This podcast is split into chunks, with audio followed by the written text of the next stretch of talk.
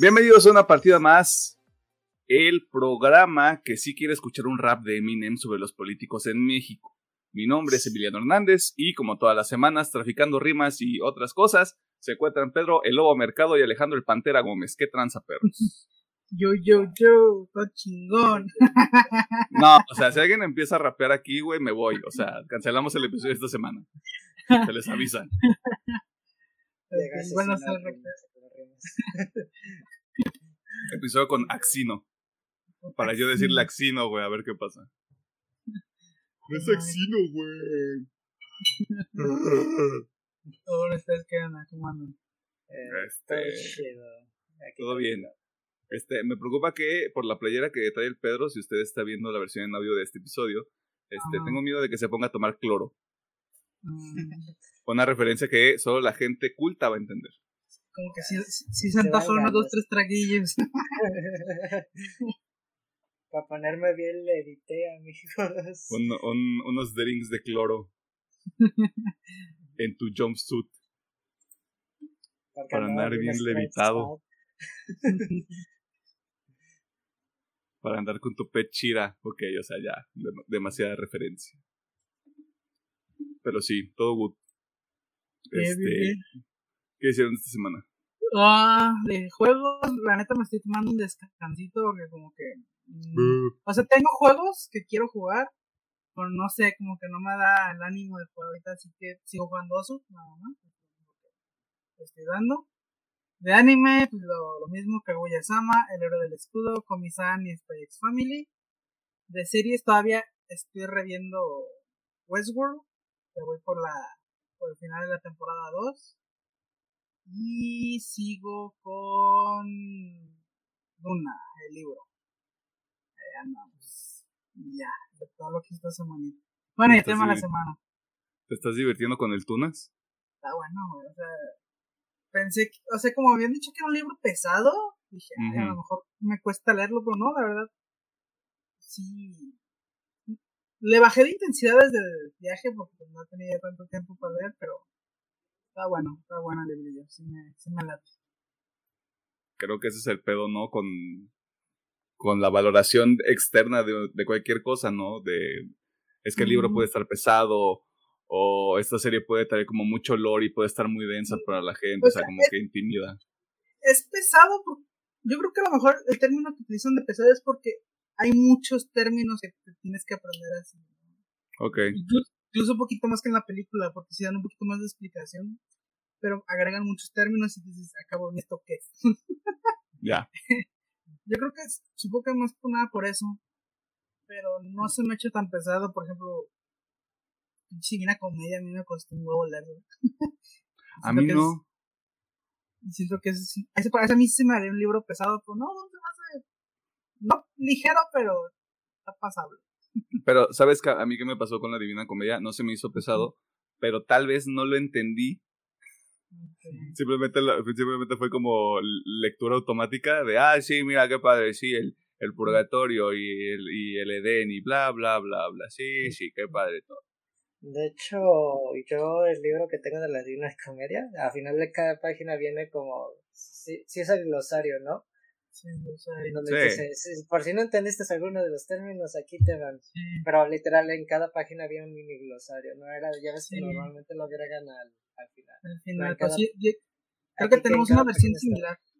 Creo que tenemos una versión similar porque sí era de, por página y luego al final del capítulo. es- Es como la gente que leía el código da Vinci, güey, y se copaba Ah. el, el, el libro Companion. Que era como decir, estás muy tonto y quieres entender las referencias y quieres entender los acertijos, aquí está el libro. Ok. Un libro para entender otro libro, güey. De la. Ajá, si eso no es ser un genio, no sé que lo sea. Este, Pedro, ¿qué onda contigo? Eh, prácticamente de series. Eh, seguí viendo iCarly, ya estoy al corriente con la segunda, nada más esperando que acabe. Estoy, ¿qué estoy? Em, empecé la segunda temporada de One Punch Man eh, también. El tema de la semana obviamente también lo, lo vi. De jueguitos jugué un poquito de Halo leve. Eh, Warzone. Ayer jugué Devil May Cry 5 de la tarde, ya lo pasé con Virgilio y yo creo que le voy a dar una segunda vuelta, pues la historia original, los tres protagonistas. Y jugué Among Us con Emiliano y sus compas y Minos. Acá bien, bien divertido. El de ayer en la nochecita. Este, vamos a hacer este toma de lista. Estaba, estábamos yo, estaba Pedro, estaba el otro Pedro, estaba Juan Pablo, estaba Arturo, estaba Iván, que es amigo de Arturo, y estaba Minos, y si hubiera estado Alejandro hubiéramos sido ocho, si hubiera estado otras personas habríamos sido diez y se hubiera hecho un verdadero pegadero. Se fue hasta 15, ¿no? Sí. Ok. Pero ¿para qué quieres 15 personas en el mismo lobby? Para Si con, siete, si con siete, si con siete nos vieron la cara randos, güey. Imagínate con 15. Ah, no, sí. Cuando me mató ese random sí dije, y no, lo sacaste de pura cagada, es lo peor del caso. Yo, Big Brain. Big Brain, güey. Este contexto. Teníamos, creo que era la partida de 10, pero a veces hay gente que se va. Este. Y yo nada más por, por meterle este pimientita al, al caldo, güey. Dije, hay que sacar al rando, güey. Porque de todos los que estamos aquí, que estamos vivos, todos los demás estamos en la party y nos escuchamos y podemos hablar. Si sacamos al rando, hay dos posibilidades. O es un impostor y somos cuatro contra uno, o se quedan los dos impostores aquí y somos cinco contra, contra, no, tres contra dos y los impostores nada más matan a uno y ganan. Ujú. Terminó siendo impostor. Y creo que perdimos de todas maneras. Sí, perdimos de todas maneras. Este, pero sí, así estuvo. Saludos a toda la gente que estuvo ahí ayer. Y que si no escuchan este programa, pues ya me caen mal. Me, me encantó la parte de, ¿por, por qué sospechas de? Pues camino raro, y yo sé con qué hora. Yes. Es que Arturo, Arturo es demasiado sos por sí mismo. Este, ahora que se mueve raro en el juego, no hablaríamos de alguien que se mueve raro en la vida real. Este, simplemente no te ayuda. It's just sos, sos things. Este, pero juegan Among Us entre sus amigos, se pone chido. Este, ¿algo más que quieras mencionar, Pedro? Mm, Creo que es todo por el momento. Sí. Arre. Este, obviamente el tema de la semana. Ah, estuve jugando, jugué Halo, pero muy poquito. Sigo jugando Tunic. Eh, contrario a lo que yo quiero creer, me gustaría pensar que ya estoy en el endgame porque ya me salen jefes, los cuales me cuesta un huevo matar. Eh, estoy. ¿Qué más estoy haciendo? Creo que eso fue todo. Sí, eso fue todo. Este, también anduve jugando FIFA un rato, pero nada, nada tan denso como Tunic, porque dije, ya estoy terminando. Vamos a ver este qué sucede con este pedo. Y bueno, creo que eso también se nos olvidó a los tres, pero está- estamos a corriente con el, con el manga de Jujutsu Kaisen. Este, F por lo que está sucediendo ahí. Y ya, ahora sí es todo. Ah, pues también el de My Hero Academia para hacer la mención a Alejandro y yo también estamos al corriente. Si ustedes Ya están en quedan My Hero diez. Academia, ahí están. Ahí No estamos estoy al corriente, pero ya voy como en el episodio 90 del manga de comienza. Entonces ya se va a acabar ¿Qué? ¿La, la manga todavía sigue? el manga. Según yo está en publicación. O sea que van a haber más temporadas y voy a tener que terminar viendo 10 temporadas de My Hero Academia. Ah, de My Hero ya se va a acabar. Yo pensé que sí de cómic. Ah, no. Ah, sí, de cómic. Bueno, de My Hero se supone que ya va. Ya, ya va lo final, ¿verdad? No, Comi, nosotros vamos a tener 34 años y Comi va a seguir siendo algo, ¿sabes? O sea, también se tiene que acabar, güey. Que de hecho no he visto Comi. Sería un buen momento para ver esa madre. Pero, ¿hay algo más que quieran mencionar? Mm, No. ¿Algo más que quieran este, compartirle a la gente? no. Yo voy a empezar desde ahorita. De todas maneras, voy a hacer el señalamiento en la sección del tema de la semana. El tema de la semana, les mentí brutalmente. Originalmente iba a ser un anime. No es un anime, como usted se puede dar cuenta. Este, pero hay una muy buena justificación. Si usted quiere escuchar la justificación, vayas al tema de la semana y ahí le doy más detalles. Este, muchas gracias, muchas gracias a la gente que está al pendiente en YouTube y en la versión de audio de este programa. Si usted escucha este programa nada más en audio, yo la, le y lo quiero mucho porque, este, qué paciencia. Y si usted nos está viendo en YouTube, vea los otros episodios. Pónganse las pilas. Consigan más, consíganos más suscriptores. Nosotros ya queremos vivir de esto. O sea, muchas gracias por el crecimiento. O sea, está padrísimo. O sea, si lo contrastamos con lo que hicimos el año pasado, esto está a años luz. Podría ser mejor. ya, mentalidad, mentalidad horrible del lugar de trabajo. Muy padre todo lo que se hizo el año pasado, este, pero podemos hacer más. ¿Qué te debe ser como el clip de Bob Esponja de Don Cangrejo cuando le pide más medusa así de más, más, más, más, más. A, mí se me el meme este de Wonder Woman de la vida es buena, pero could be better. Ajá. Un besote a Pedro Pascal, donde quiera que esté. Este. No sé si eventualmente le vamos a hacer un episodio, pero ¿qué opinamos de Wonder Woman 84? A mí sí me gustó. Eh, pues, lo, pues lo que platicamos en su momento, que está bien la película, solo que, pues, unas escenitas donde se dije, ay, pues, como que le falta un poquito más de dirección a Gal Gadot cuando la ponen en escenas tristes porque no me la creí. Le falta, le falta deprimirse más a la Gal Gadot. Ha tenido una vida muy fácil siendo de Israel, ¿no es cierto? Saludos, Gal Gadot. Eh, eso le diría, la película no la podría ni como buena ni como mala, está ahí. ¿Dirías que es el Ant-Man del DCEU? Cerca, cerca. Uf. Que Ant-Man no está mala. No, o sea, no es una mala película, pero tampoco dirías, uy, mames, me mamó y me gustó. No, no, es de Batman, no es de Batman. No es de Batman no es de Batman, o sea, no es, no es Shang-Chi. No, no la volvería a ver por, mi, por mis medios, pero si un día estoy viendo la tele y aparece, pues sí la dejo. ¿Por qué no? Ya estamos aquí. Ajá. Ya estamos aquí y estoy cansado de hacer zapping. Exacto. Ok, aprobado. Este, dicho todo eso, de nuevo, muchas gracias a la gente que está pendiente del programa. Este, de nuevo traigan más gente. Esto es como un culto. Esto es como Herbalife. Si ustedes traen más gente, eventualmente se les van a dar premios. ¿Qué clase de premios? Averígualo trayendo más gente. Así es como se hace la venta en, Herbalife. Les acabo de presentar todo el esquema de Herbalife en 5 segundos, de nada.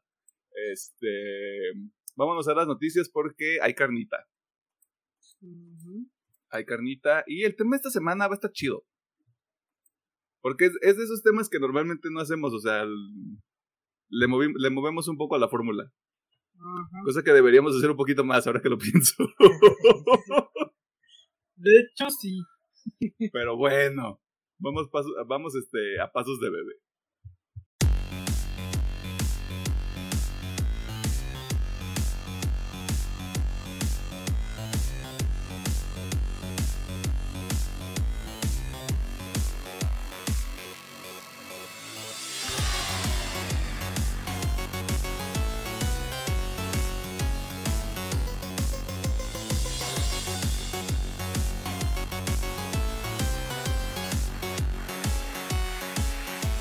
Nos encontramos en la sección de noticias donde te ponemos al tanto de las cosas más interesantes que suceden en el mundo del entretenimiento, la cultura popular y demás cosas de carácter ñoño. Quiere decir que usted es virgen. Lo siento, alguien se lo tenía que decir. Las malas ideas. En ocasiones inician con una pregunta sencilla como ¿qué es lo peor que podría pasar? Y en otras las impulsa una necesidad como generar dinero.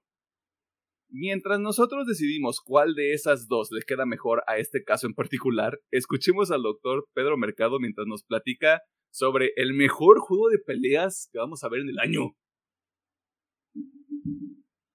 Ah, sí. Estoy siendo sarcástico para la gente que no lo, que no lo cacha. Ah, ok. Pero tampoco lo hemos jugado, así que tampoco puedo señalar que es un buen juego. Ok.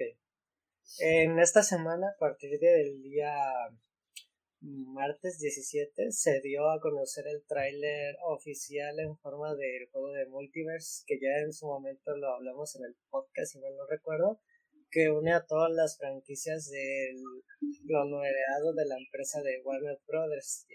Háblese de HBO, Warner, Cartoon Network y por ahí otra cosa que tengan ahí random guardada. Capaz que también la división de juegos es muy posible. Y se anunció con este tráiler que pues de lo más interesante de que el juego va a tener lenguaje localizado con los actores de doblaje correspondientes a cada, de cada personaje por si usted es fanático de su caricaturas como eh, Hora de Aventura, pues van a tener las voces originales y temillas así también. También de, de, de, de Shaggy, el Batman y Superman. Bueno, haciendo la connotación de más importante de esta noticia es que se, con este trailer se anunció el registro de la de alfa cerrada que si se registran tienen la posibilidad de jugar a lo largo de la de esta semana el juego de multiversos y si no se ya nos anunció que el mes de julio también se tendrá una beta pero ya de carácter abierta. Cabe resaltar que de entre las noticias más importantes del juego se anunció que el juego iba a ser free to play con la promesa de agregar eh, personajes con el sistema de pase de batalla porque ya lo anunciaron. Que más que nada el juego va a ofrecer en el pase de batalla cosméticos. Y se dice que todos los personajes que lleguen también van a ser gratuitos nomás pues es el tema de el clásico no ocupo comprarme el skin para verme más bonito que los demás. Güey si no es parte del skin base de Shaggy el, el Shaggy este otro instinto yo compraría esa madre nada más por el meme el meme que ya está muerto pero lo haría de todas maneras eh, haciendo la connotación, todavía no hay fecha oficial de salida del juego, pero se espera que con la salida de la beta abierta ya se dé una fecha aproximada. Se dice que sí es en este año, pero pues no sé si dijo que a mediados o, a finales de este año. Early 2023. Mira, yo, yo me voy a lo seguro. Puede ser como ya, como ya todo se está yendo al 2023, güey, ya estoy, ya, todo Ragnarok lo van a mover al 2023. Cállate. ¿Qué no ves que, no ves que estoy de luto? Puras pinches tragedias. Entonces, la bet, el, el alfa cerrado está pasando en este momento que estamos grabando. Sí. Pero el próximo mes de junio ya hay beta que es abierta para todo público. En julio. Cabe resaltar este. que varios medios de noticias y creadores de contenido ya tienen acceso al juego y han dado muy buenas impresiones de este que que el juego es divertido. No saben si va a ser un juego que te va a tener ahí mucho tiempo o lo vas a desechar muy rápido, pero que por lo menos las retas con los amigos son muy divertidas. Pues va a ser lo mismo que es que el juego de Nickelodeon, ¿no? Que no me acuerdo cómo se llama. Que creo que ya desapareció del imaginario colectivo. Desapareció. ¿Sabes lo que vi con el problema de juego de Nickelodeon? Que mucha gente se quejó fue el problema de que no le agregaron las voces a los personajes ni en Ah, ok. Aparte tengo entendido que también salió con varios problemas de red.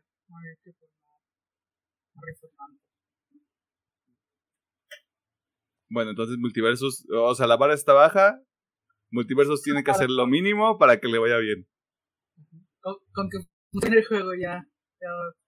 Y con que los personajes tengan voz, ya, están del otro lado, se acabó. Pues, mínimo, pues Warner tiene una división grande de juegos, así que no hay tanta, no debería haber tantos problemas. Oh boy, oh boy, esa es la palabra clave, debería.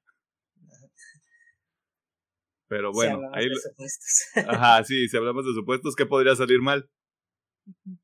Técnicamente, nada. Así que ahí lo tienen. El multiversus es real y lo podrá disfrutar de manera gratuita, así que. ¡Yay! Quedándonos en el mundo de los Nintendos. ¡Ay, caray! Esta semana nos enteramos de la llegada de un port de nueva generación para uno de los títulos más cromados por la comunidad de los videojuegos en la última década. Y también hay información sobre una franquicia que la comunidad ha cromado desde antes de que cualquiera de nosotros naciera. o sea, seamos honestos, nosotros nacimos y la gente ya estaba mamando con esta franquicia. Este, pero para saber más sobre estos dos proyectos, escuchemos al ingeniero Alejandro Gómez. Bueno, pues empecemos de lo menos hypeable. No, vamos de más a menos. Ah, este, el parche para el juego de Witcher 3 para los Play 5 y los series ha estado en boca debido a que este parche había estado en desarrollo por Saber Interactive, que es un estudio de desarrollo, pero eh, obviamente poco después se dio a conocer que CD Projekt Red tomaría el control completo del desarrollo, motivos ni razones, simplemente se dio el cambio, y por lo mismo este se vio retrasado en su fecha de salida. Pero esta semana se reveló la fecha de salida, la cual no hay fecha exacta, pero dieron una ventana, la cual es el último trimestre de este año, que podría ser octubre, noviembre y diciembre. Así que pues si está esperando este jueguito, pues mire, ahí va, ahí va. Este... Me parece una buena época para que salga. No sé cómo lo vean ustedes. Sí, o sea, The Witcher 3 es un muy buen juego. Y tener el parche para la nueva generación, para que tengo entendido que va a ser gratis para aquellos que tengan el juego comprado en su Play 4 o su Xbox. Pues va a estar padre porque pues le va a dar nueva vida al juego. Y pues para muchos que no lo han llegado a probar, pues dense la chance de probar este juego. Y bueno, en las siguientes noticias, aquí me gustaría hacer primero la aclaración de todo lo que van a oír son supuestos. No hay nada confirmado. ¿De qué me hablas, güey? Lo vi en Twitter, güey. No hay nada confirmado. y hasta que no salgan realmente a confirmar este pedo, tomen esto con especulaciones. No es cierto, estuve tan loquito lo que estoy diciendo, Y, ah, vale la pena también hacer otro señalamiento. Alejandro, una parte de Alejandro muere cada vez que salen noticias de este tipo sobre este juego en particular. tu, fe muere, o sea, una parte de ti es como de cada vez que pasa se, hace más chiquito, es como de, güey, o sea, ya basta.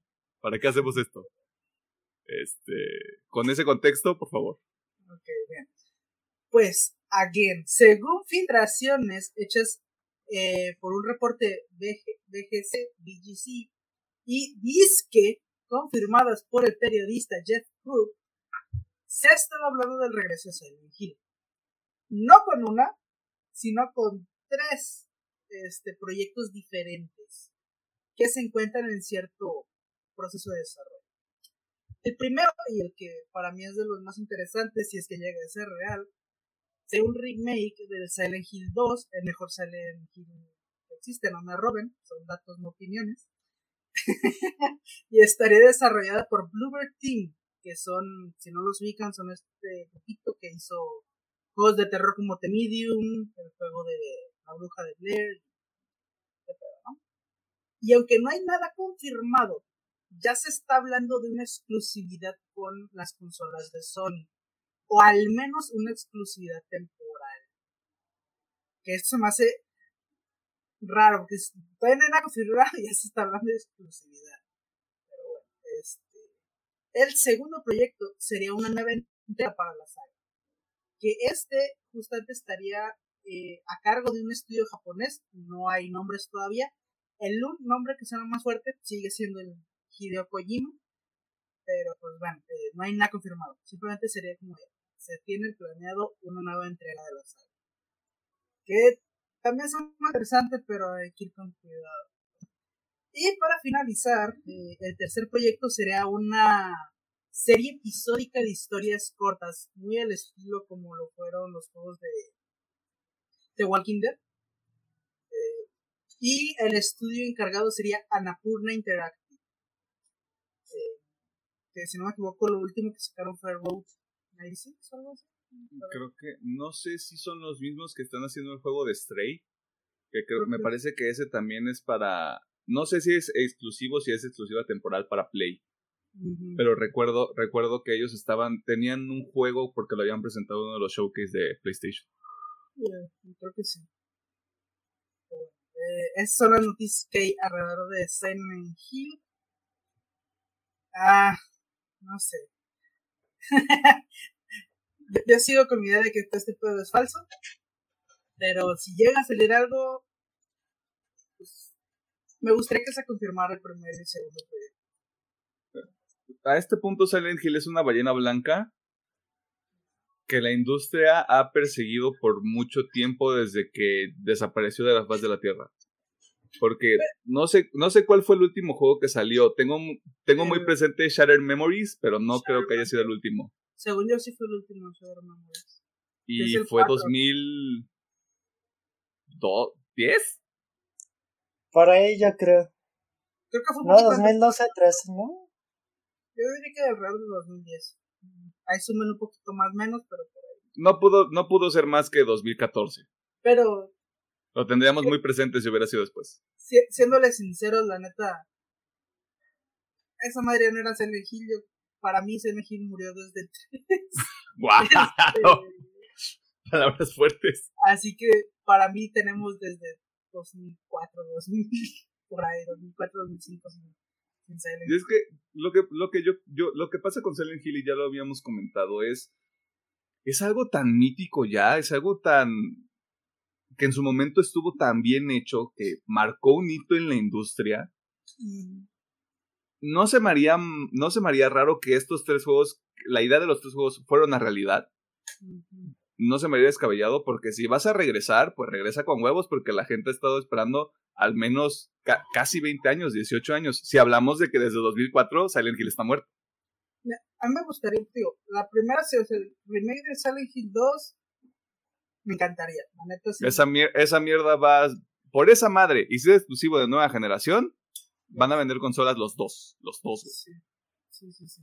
No sé, es que en el historial de ventas realmente sí es algo mítico, pero nunca ha vendido bien ese juego realmente.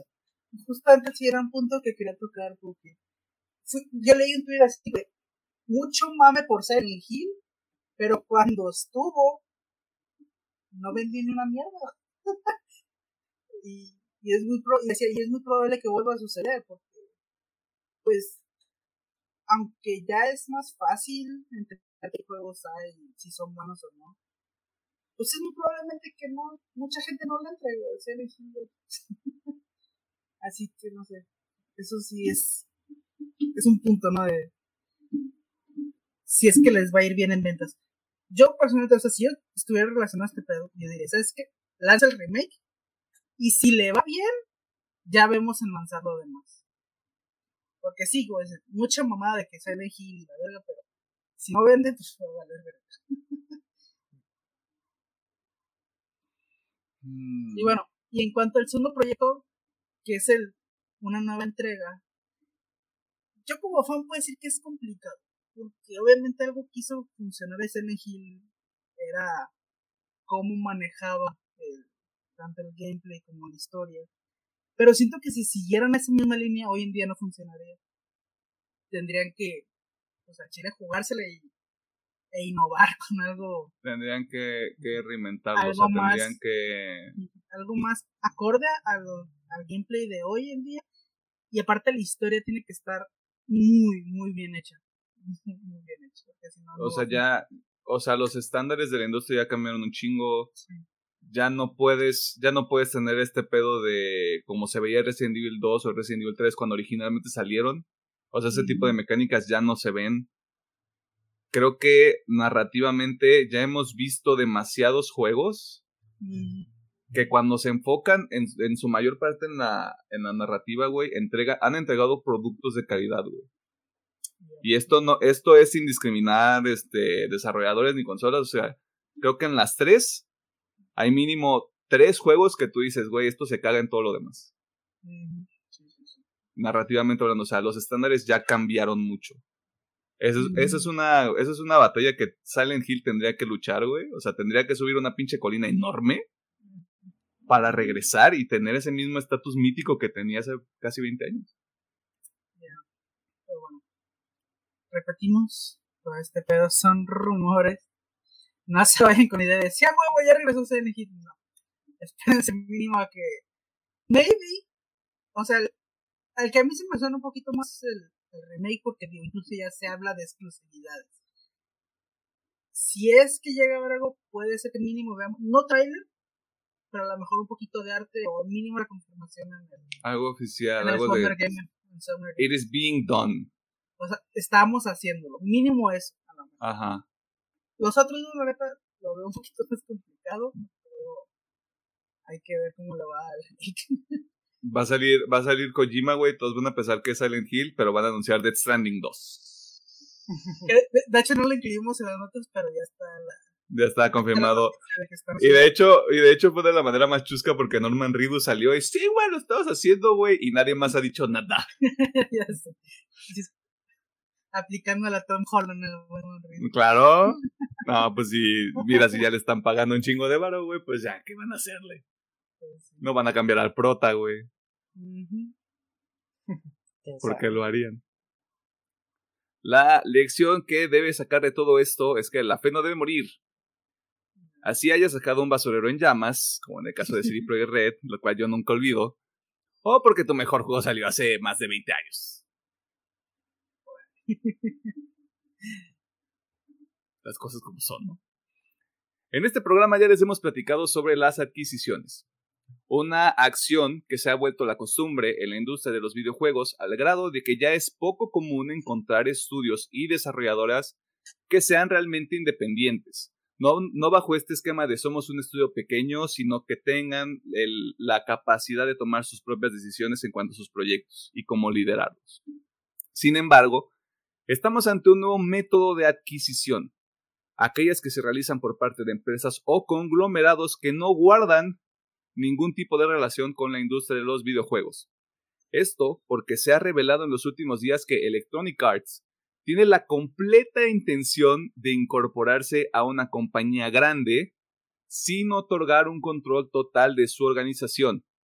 Los cuatro nombres mencionados en un reporte del medio POC son NBC Universal, Disney, Amazon y Apple.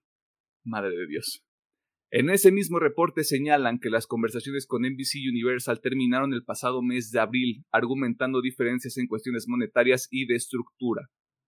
Otro nombre que ya no forma parte de esta conversación es Disney, ya que según este mismo artículo, EA se acercó al monopolio más grande del mundo para ofrecer un acuerdo más significativo que este estos, estos negocios o, vaga la redundancia, mismos acuerdos en cuanto a propiedades intelectuales que le, que le pertenecen a Disney. Con algunos que vencen el próximo año, como el de Star Wars. este, por si usted quería saber el dato. Sin embargo, estas conversaciones tampoco fueron fructíferas ante las prioridades que tiene Disney en el mediano y largo plazo y que no guardan ningún tipo de relación con el, con el mundo de los videojuegos. Así que, sorry about that. Hay otros puntos que toca el artículo y que usted puede leer con mayor detenimiento, pero lo que vale la pena rescatar de todo esto es que EA, motivado por la compra de Activision Blizzard por parte de Microsoft, se encuentra en la búsqueda de un aliado comercial para formalizar un acuerdo que le permita mantener su autonomía, pero maximizar su alcance. Pues, mira, suena loco, suena atrevido, y no puedo creer que diga esto, pero puede ser un modelo interesante si logran formalizar una alianza con una empresa de talla mundial, como podría ser el caso de Amazon y Apple. Aunque todo esto es especulativo, y ni Amazon ni Apple me parecen las mejores empresas para impulsar este tipo de ideas. Eso sí lo voy a señalar, eso sí lo tengo que recalcar, güey. A, mí lo que me da risa es que suena que está buscando a Sugar. Básicamente. ah, ok, está bien. Véndete, reina. Es que, es que uno de los datos que salían en ese reporte, me parece que en el 2020 EA había, había tenido ingresos por 40 billones de dólares. Lo que pasó en 2021 es que bajó a 36. Son un, son un mundo de dinero para personas normales, pero en el mundo de los negocios es como de perdí significa que tengo que hacer algo diferente. No me desagrada la idea de más que buscar que te compren, quieras una alianza, pero lo veo más complicado, sobre todo para EA, porque EA no tiene mucho que presumir. Mira, antes hubiera dicho, bueno, FIFA, ¿no? Es como que su estandarte, pero ahorita, pues, con lo que ha salido de que pues, perdió mucho con la, eh, la Se FIFA. perdió, el se, la perdió- se perdió el acuerdo con la FIFA que concluye el próximo año. y todo eso y pues que fuera de FIFA me, me van a disculpar pero no veo un estandarte grande que tenga EA Bueno, es que aquí no lo vemos, pero yo sé que su juego de fútbol americano Ah. Estados Unidos eh, también es una mina de oro para ellos. Y creo que también en su juego de, creo que de básquetbol, esos son como sus dos estandartes en el mercado, en el mercado de Estados Unidos y de Canadá. pues O sea, yo, yo, me, yo me hubiera animado a decirte los juegos de Star Wars, pero tomando en cuenta de nuevo que este acuerdo de propiedad intelectual se acaba el próximo año y que ya están los juegos de Quantic Dream y había otro juego de Star Wars que se está haciendo por otro, por otro estudio que no es Respawn ni, ni Quantic, Ah, el de... la competencia se va a poner más cabrona. El de Ubisoft. Ajá, de- no me acuerdo si era de Ubisoft, era de otro, también había otro No, de Lego no. que va a salir más que el Skywalker Saga, eran como nueve juegos. Me acuerdo que, no sé si lo mantuvimos fuera de las noticias, pero lo teníamos en contexto nosotros. Eh, creo que sí lo dijimos en las noticias, que se tenían juego- nueve juegos planeados, tres de celular y tres, seis de, de plataformas. de Sí, sí, sí, o sea, ah, no, ya, sí es cierto, sí, sí se los platicamos aquí. En algún episodio, ustedes disculpen, pueden ir a buscarlo. Eh, pero justo eso, o sea, van a perder Star Wars también, o sea, FIFA no va a tener el... Es probable que no tenga el mismo punch, pero no hay manera de saberlo hasta que salga en 2024. Este... De nuevo, me gusta mucho la idea. Lo veo muy cabrón porque EA no tiene grandes fichas con las cuales pueda negociar. Mm. Ese es el problema o sea lo veo como está exigiendo mucho y no veo con qué se defienda Ese es el pedo.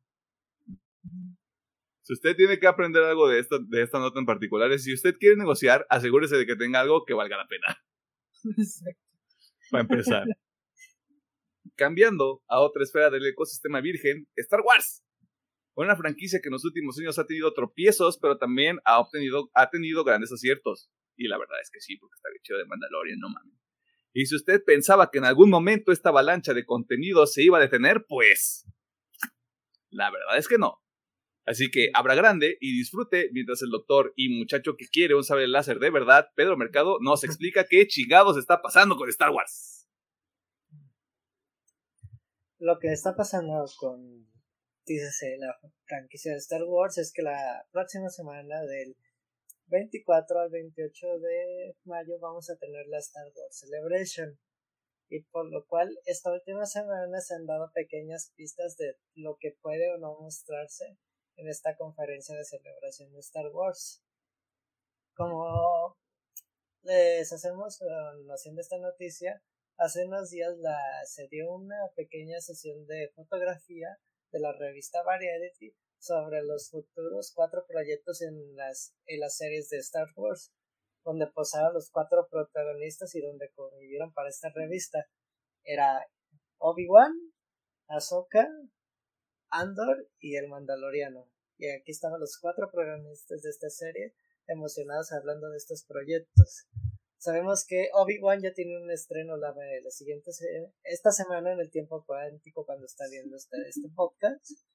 Pero se menciona que la Celebration vamos a tener la sorpresa de tal vez un pequeño teaser de Ahsoka, también un ya teaser de Andor, que esta ya tiene varios ratos en, en tema de grabaciones y producción, posiblemente también podríamos tener un adelanto de Mandalorian, un adelanto del nuevo juego de Respawn Entretenimiento del Jedi Survivor, también el juego de Star Wars Eclipse y futuras sorpresas de la franquicia. Ah, también se podría tener temas como el acólito. Y en el aspecto animado de Star Wars se podría hablar de la segunda temporada de Visions la segunda temporada de Bad Batch por el momento. No sabemos si tengan por ahí guardado otro proyectil en, en formato animado. y tal vez hasta un nuevo juego de Star Wars de los seis proyectos que les acabamos de mencionar. Tal vez anuncie algo la Celebration. Van a cerrar con uno de, de móvil, güey. Van a hacer un diablo, un diablo móvil, güey. Cuando lo presentaron, que la gente se les fue encima a los de Activision. Y pues esto sería por parte de el universo de Star Wars. Seguramente la siguiente semana vamos a tener mucha carnita de la franquicia. Ya sé porque ya salieron los primeros episodios de Obi-Wan y todos los proyectos futuros de Star Wars. Y pues, como fanáticos, esperamos lo mejor porque a lo que estoy viendo, ahorita no van a tomar el riesgo de hacer otra película. Quieren dejar eso frío por el momento hasta que tengan un plan para una nueva saga muy independiente ya de los Skywalker. Es que la, la herida sigue abierta, güey. La herida del episodio 9 sigue abierta, güey. Yo pensé, que yo pensé que no íbamos a tocar más fondo que el episodio 3, güey. Arróbenme, me vale verga. Y llegó el episodio 9. Eh, no, a mí, para mí, el episodio 3 es muy bueno. Que el episodio 9 no está malo. O sea, a mí me encantaría defender el episodio 9, pero no me dan armas para hacerlo. Mm, que tienes en su momento y es de que desecharon todo lo construido en la anterior película. Trataron de complacer a los fans y pues tampoco les salió. No, y es que tampoco, ese tampoco debería ser el enfoque. O sea, si, si cualquier otra propiedad intelectual quisiera darle gusto a los fans, no tendríamos de Batman, no tendríamos de Suicide Squad y me atrevería yo a decir que no tendríamos Dune.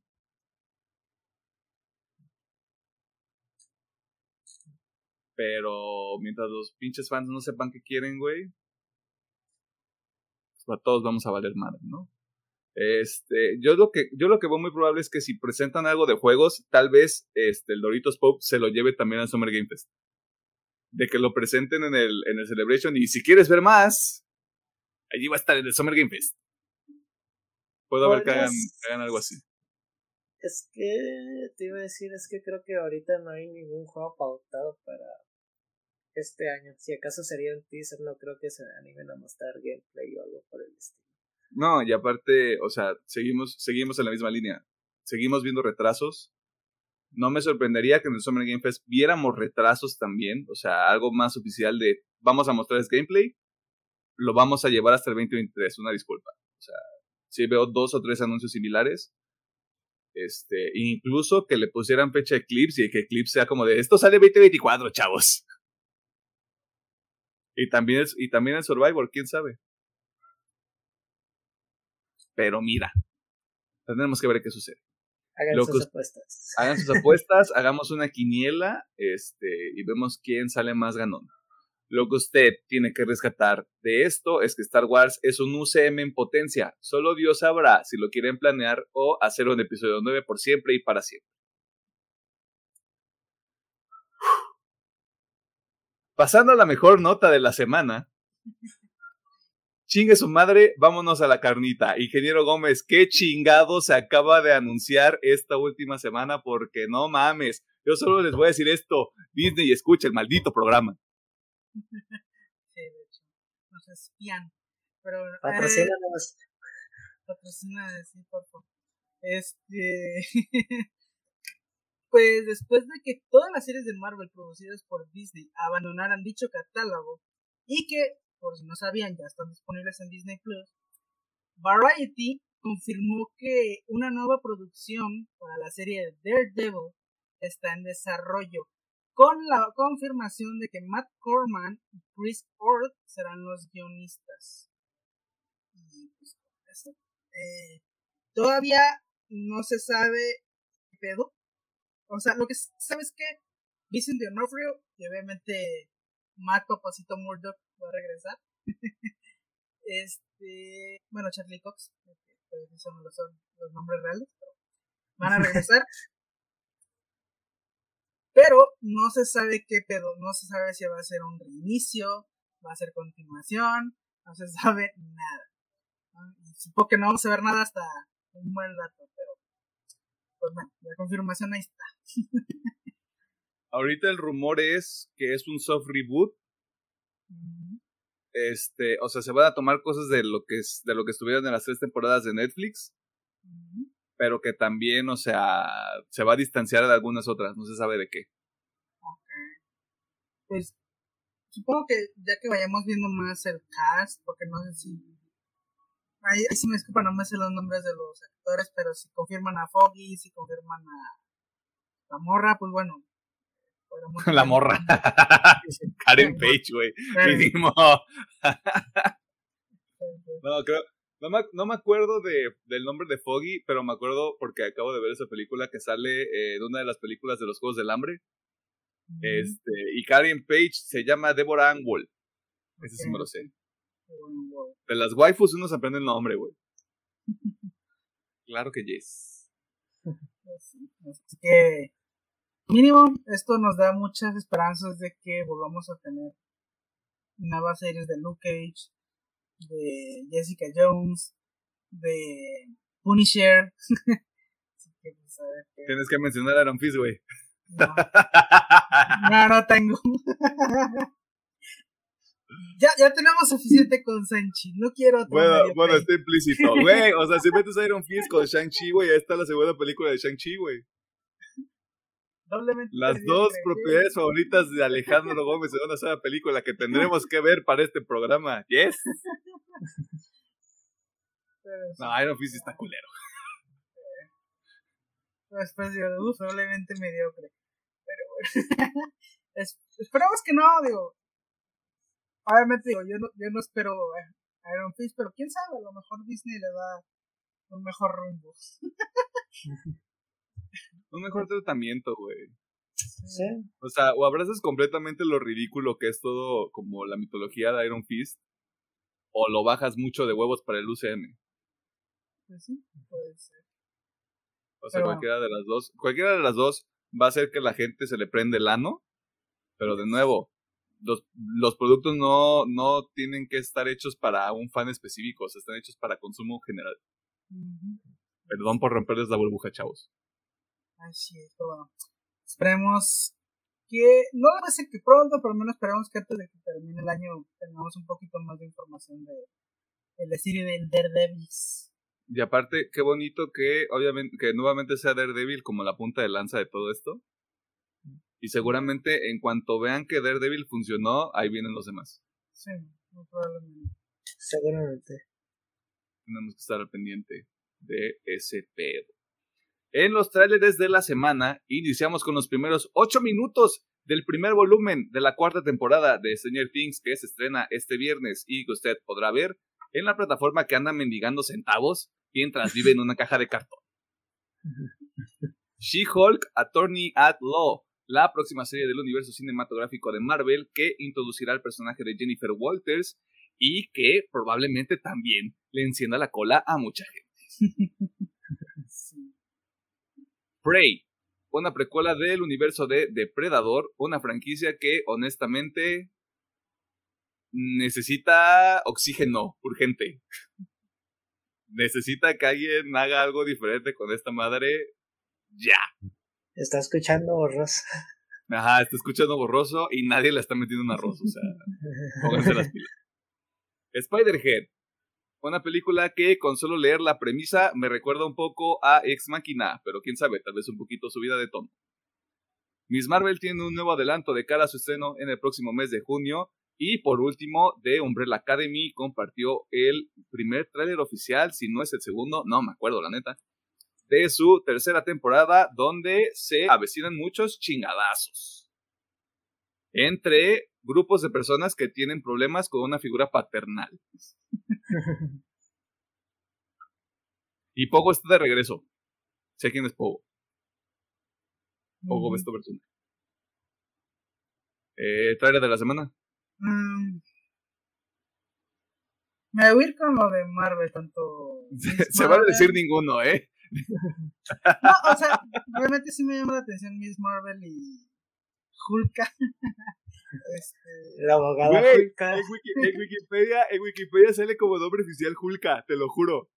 pues, pues, según te he entendido, es el nombre oficial que tiene allá en España, así que no vamos a. Huevo. Pero bueno, Hulka está bien dicho. me, me interesan. puede haber ahí algo interesante. yo sé que no soy tu único objetivo de ninguna de esas dos series, pero no sé, me llama la atención. es muy probable que las terminemos viendo. No me atrevería a decir todavía si les vamos a hacer episodio. depende de qué tal estén, pero no sé, me interesan. Quiero ver qué, qué pueden hacer con los personajes. Sí, puede estar interesante. Este, doctor. Eh, la de Prey se ve que mínimo tiene un aire diferente. Hay un estilo clásico la película original de Depredador, ¿verdad? Pero pues a ver qué tal, porque pues nada más fue un teaser muy simple. Lo que es un teaser realmente no te van a mostrar mucho, pero mínimo hay esa, siento ese de que si va a ser un algo de cazador contra cazador, pues. Probablemente. Yo me voy a ir con el tráiler de The Umbrella Academy. Y me acabo de acordar justo en este momento. El lunes también hay un nuevo tráiler de La Tora. Lo van a publicar durante el juego 4 de lo que me parece que son las finales de la NBA en Estados Unidos. Muy probable sale el lunes en la noche o lo vamos a ver el martes por la mañana. Ah, qué bueno que dije Marvel en general, también está la. Sí, este, me acabo de acordar porque vi una publicación en Instagram. Este, y escojo de Umbrella Academy porque se ve interesante. O sea, me dan ganas de terminar la segunda temporada. Este, para ver qué onda, qué onda con eso, porque ya, madrazos. O sea, yo quiero ver madrazos de gente con poderes. Es lo único que quiero. Yo quiero ver yo quiero madrazos en Jujutsu Kaisen, yo quiero madrazos en The Boys, yo quiero madrazos en Umbrella Academy, güey. Yo madrazos de gente a la que le pagan por madrearse de forma falsa. Al final sale My Chemical Romance de cameo tocando una canción. ¡Yes! Aprobado. Gracias Dios por este momento tan brillante que vivimos actualmente. Eso fue todo en la sección de noticias. Segunda nota le llamó la atención o no, si está de acuerdo con alguna de las cosas que dijimos o no, está en las redes sociales y antes de que Alejandro me mande a traficar algunas cosas a lados peligrosos de la ciudad, Facebook una partida más, Twitter arroba UPM oficial, TikTok e Instagram arroba UPM-oficial. De nuevo, muchas gracias a la gente que está al pendiente del programa en YouTube y también en su versión de audio. De nuevo, si usted está disfrutando de esa experiencia en audio, yo le aprecio bastante y no este, espero tener la oportunidad de darle un apretón de manos. Mejor dicho, no puedo esperar la oportunidad para darle un apretón de manos. Lo dije todo mal. Ah, vámonos al tema de la semana porque qué diversión qué diversión el tema de la semana. Pero tengo ahí un buscapiés porque tengo una duda muy importante. Pero eso es para, esa es el... ¿Hay que ir al baño?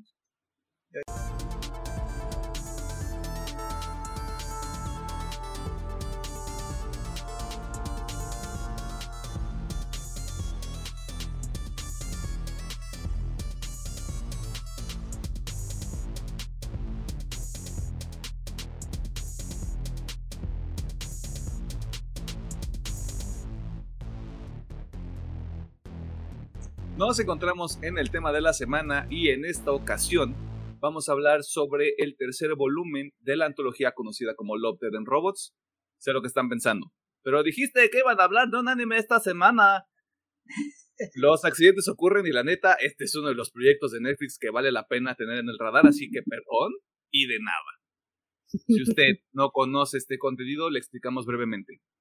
El concepto detrás de esta antología es presentar cortos animados con diversos estilos y narrativas que no se conectan más que en la inclusión de elementos como el amor, la muerte o los robots.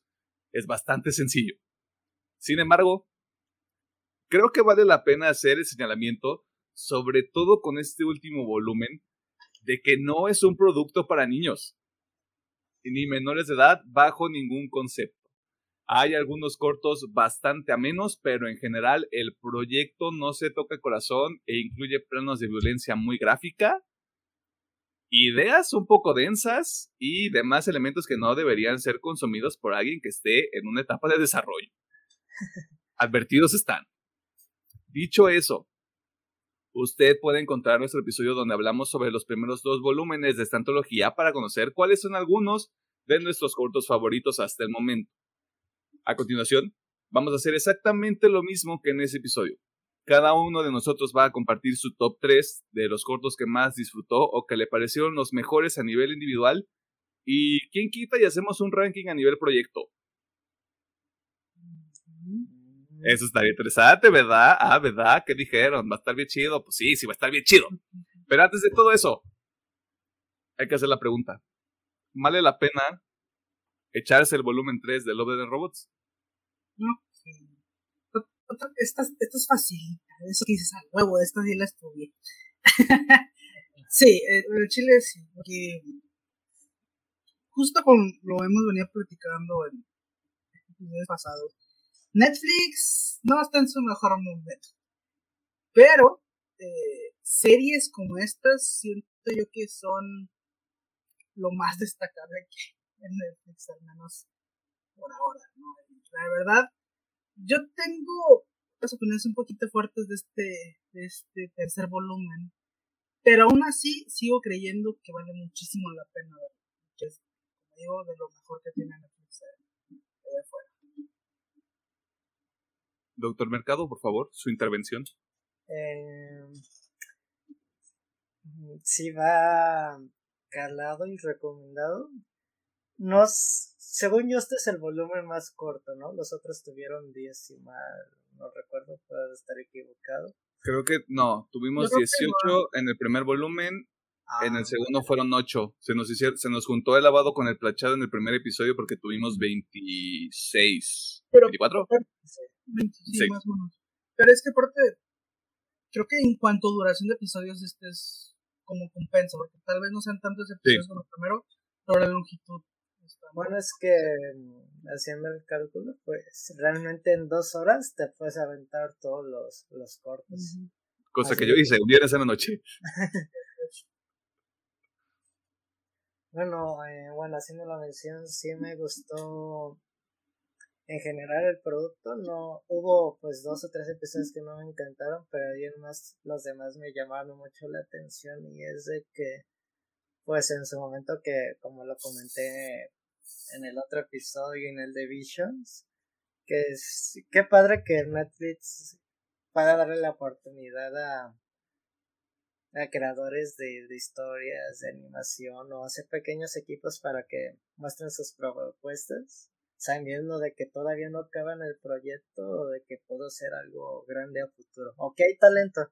Así de que pues sí va calado y recomendado. Sí, yo estoy en el mismo barco, o sea, sí vale la pena verlo por el tipo de proyecto que es. Mm, creo que esto lo vamos a dejar para otro momento, pero sí tengo también como algún... Tengo sentimientos encontrados, pero no son graves. Con respecto al tercer volumen en específico, que no sé si tenga que ver precisamente con la calidad de los cortos o si en la anterior experiencia que tuvimos teníamos todavía más de dónde escoger y la visión se pone un poquito más corta considerando que aquí solo tenemos 9 y anteriormente teníamos más de 20.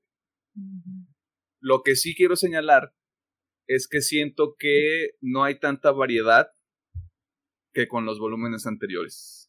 Eso sí, creo que vale la pena señalarlo. Siento que le faltó no el, el, corto amigable, no el corto para niños, creo que faltó un poco más de variación en los estilos. Porque eso sí había en los otros dos volúmenes anteriores. Creo que había un poquito más de variación. Sí, sí, sí. Yo justamente en esas opiniones fuertes que te digo de, este volumen es eso. O sea que en comparación con los otros dos volúmenes es el que se siente más débil. Porque como dices, falta variedad, a mí personalmente algunos temas, sé que es difícil innovar, pero es que siento que algunos temas ya, ya chole. no, o sea, es como, ok, está el meme de, te presento este episodio con el ejército peleando con algo sobrenatural, sí, ya me lo mm. tres veces. no, y aparte aquí tienes dos episodios que son prácticamente la misma historia. Sí, es como, mm, ¿sabes? No, no sé si es por lo mismo de lo que está sufriendo Netflix, que los limitó un poquito más, pero bueno. Yo siento que, como dije, no digo que sea malo, pero sí siento que es el volumen más débil que ha habido. No, de aparte, o sea, vamos diciendo esto. Bajo ninguna circunstancia es un pedo de hay una baja en la calidad. La animación animación todo está muy bien. Madre de Jesucristo Santísimo Purificado está muy cabrona. Sobre todo tomando en cuenta también que el proceso de animar es bastante complejo y toma mucho tiempo. Eh, y de- dejando, dejando eso a un lado que va de cajón, sobre todo con cualquier proyecto de animación, sí, es, creo que estamos en el mismo barco, al menos yo y Alejandro, sí se siente como la más flojita de los tres que tenemos hasta el momento, porque podría haber más. Ujú. Tendremos que ver si se dan la oportunidad de tomarse más tiempo, yo diría, tratar de hacer otra vez una colección un poquito más, más variada, o sea, tu taquito de buche, tu taquito de carnita, que de lengua.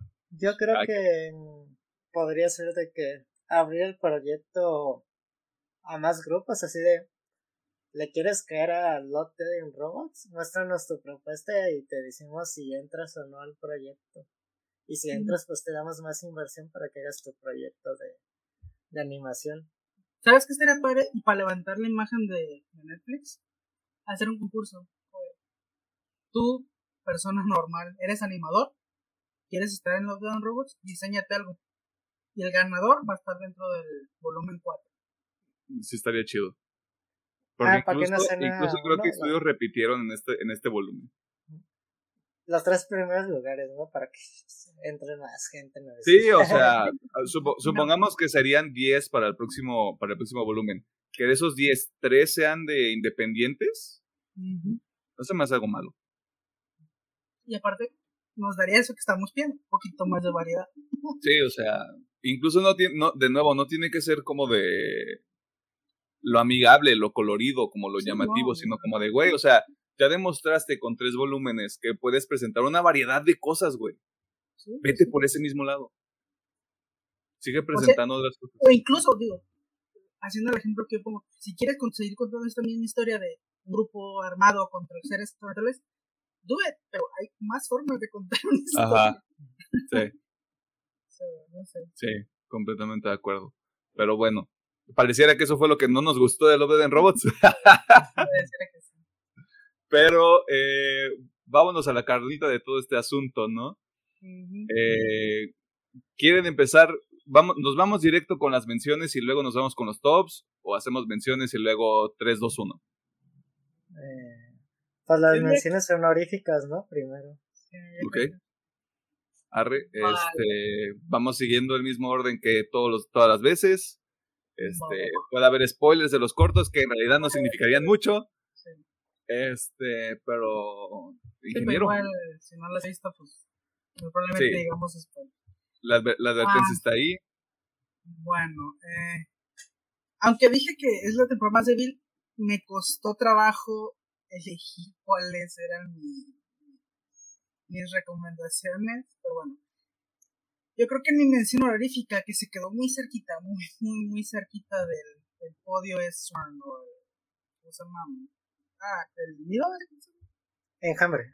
enjambre, gracias, gracias. ¿Neta? Enjambre, eh, sí, se quedó Oh, muy shit. cerquita de entrar, pero mm, aún así me gustó tanto por una la animación que está, está espectacular y otra por el tipo de historia que es porque aunque sí, como hemos dicho, es difícil innovar con estas tres limitaciones que se ponen, pero la forma en cómo te cuenta la historia de pues cómo es la raza humana, ¿no? De que pues, vamos a esclavizar todo lo que esté en nuestro en nuestro alcance pues para nuestro bien hasta que te encuentres alguien más chingón que tú. Así que, bueno, todo el proceso de este episodio y el giro final me, me, me gustó mucho. Así que, bueno, Swan o el enjambre sería mi mención honorífica. A huevo, a huevo, a huevo, a huevo. Arre. Este, doctor. Eh, creo que mi episodio de recomendación a mención honorífica sería el, el equipo mortal, eh, este grupo militar. Eh, creo que este es el que más resalta entre la diversidad de animación porque es 2D. Es este grupo de militares que están en una misión en el bosque y que se encuentran con un Terminator de un oso. Eh, me gusta por el aspecto de la, de la acción y de cómo van cayendo uno a uno los, los soldados y también el humor que, que maneja la serie de que no digas tonterías, obviamente vamos a morir y ese tipo de humor pesimista y el hecho de que este es mi perrito dron asesino, así de que también hace esa connotación de que dice, ah, pues qué man, máquina tan tierna que parece un lomito. Creo que por eso me gusta, porque es mucha acción, descontrol, algo que posiblemente verías en un, en un videojuego de cooperativa de cuatro, obviamente. Y pues, me llamó la atención por eso y de que pues eh, nadie gana al final de, de ese episodio. Y no se trata de eso la violencia. y no ese es el mensaje que todos buscamos. Y no ese es el mensaje que todos buscamos, no más allá de que la CIA puede crear osos modificados con armadura de adamantium, y resistentes a las balas. Que qué concepto tan ridículo, güey, pero no mames cómo funciona esa madre. Mira, estoy empezando a notar que tal vez tengamos mucho bueno, me interesan mucho los tops ahora, porque recuerdo mucho que teníamos este, repeticiones en, el, en el episodio anterior y desde las menciones estoy viendo que no, que no tenemos muchas cosas similares porque yo voy a meter The Very Pulse of the Machine o El mismo pulso de la máquina. Este. Buenas. Me, me llama mucho la atención este tipo de historias como gravedad, como este pedo de, de sobrevivir en un, en un entorno que no conoce, sobre todo en el espacio, que pues el espacio es impredecible porque no se conoce completamente. Y aquí pensé que la, que la historia, que todo lo que iba a suceder se iba a basar en, no mames, güey, estoy viendo, estoy este, viendo sonidos y oliendo colores, güey. Que pareciera que un poco sí, pero como no sabes si, si sí es producto de todos estos medicamentos o psicotrópicos que está utilizando la, la astronauta que sobrevive en la expedición. Eh, el reveal que pasa al final con el, con el planeta donde está. También incluso lo que sucede con este personaje que sobrevive, porque lo que sucede es que durante una expedición dos astronautas mujeres están en un vehículo que sucede un accidente, el planeta se está como transformando, terratransformando, no sé qué ocurre, una de ellas muere y ahora una de ellas tiene que regresar con el cuerpo de la otra porque hoy me estoy quedando sin oxígeno y necesito el oxígeno de esta persona que ya no está. Este, tienen que llegar hasta la base de operaciones que tienen en el planeta, ¿no? Y está chido, me gustó, me gustó la animación, me gusta como el, pedo de lo colorido que está. Eh, me, gustó mucho el concepto, no pensé que fuera a terminar de esa manera y de hecho el final sí me deja algo que estoy viendo mucho con estos cortos, con esta temporada en particular.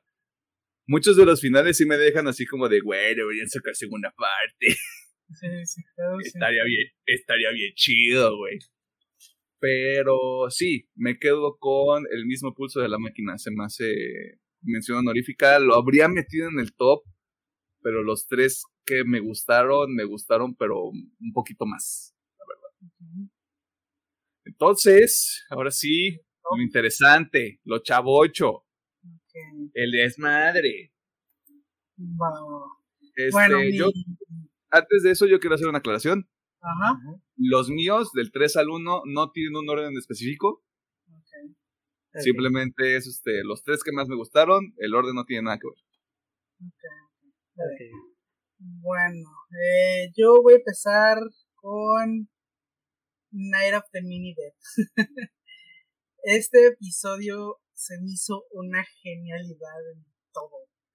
Porque es tanto su propio pedo como un gran homenaje a todas estas películas de zombies. Pero obviamente con este toque más gracioso, más satírico. Incluso me mama, de hecho, quiero ver una película con este setup de zombies tóxicos, no sé, tipo Chernobyl, no sé, quiero ver una mierda así. Eh, y obviamente, digo, este es un corto más como de gracioso, no mucho, ah, sí, vamos a ponernos a pensar, es más de los jijis y de los jajas. Pero como dije, se me hace una genialidad, todo, en E incluso ese final como de que siento que está conectado con el título de Mini. Ah, sí, o sea, todo tu desvergue y al final no es nada en el gran vasto universo. se me hizo una genialidad este episodio, así que Es, mi primera recomendación. Night of the Mini Dead.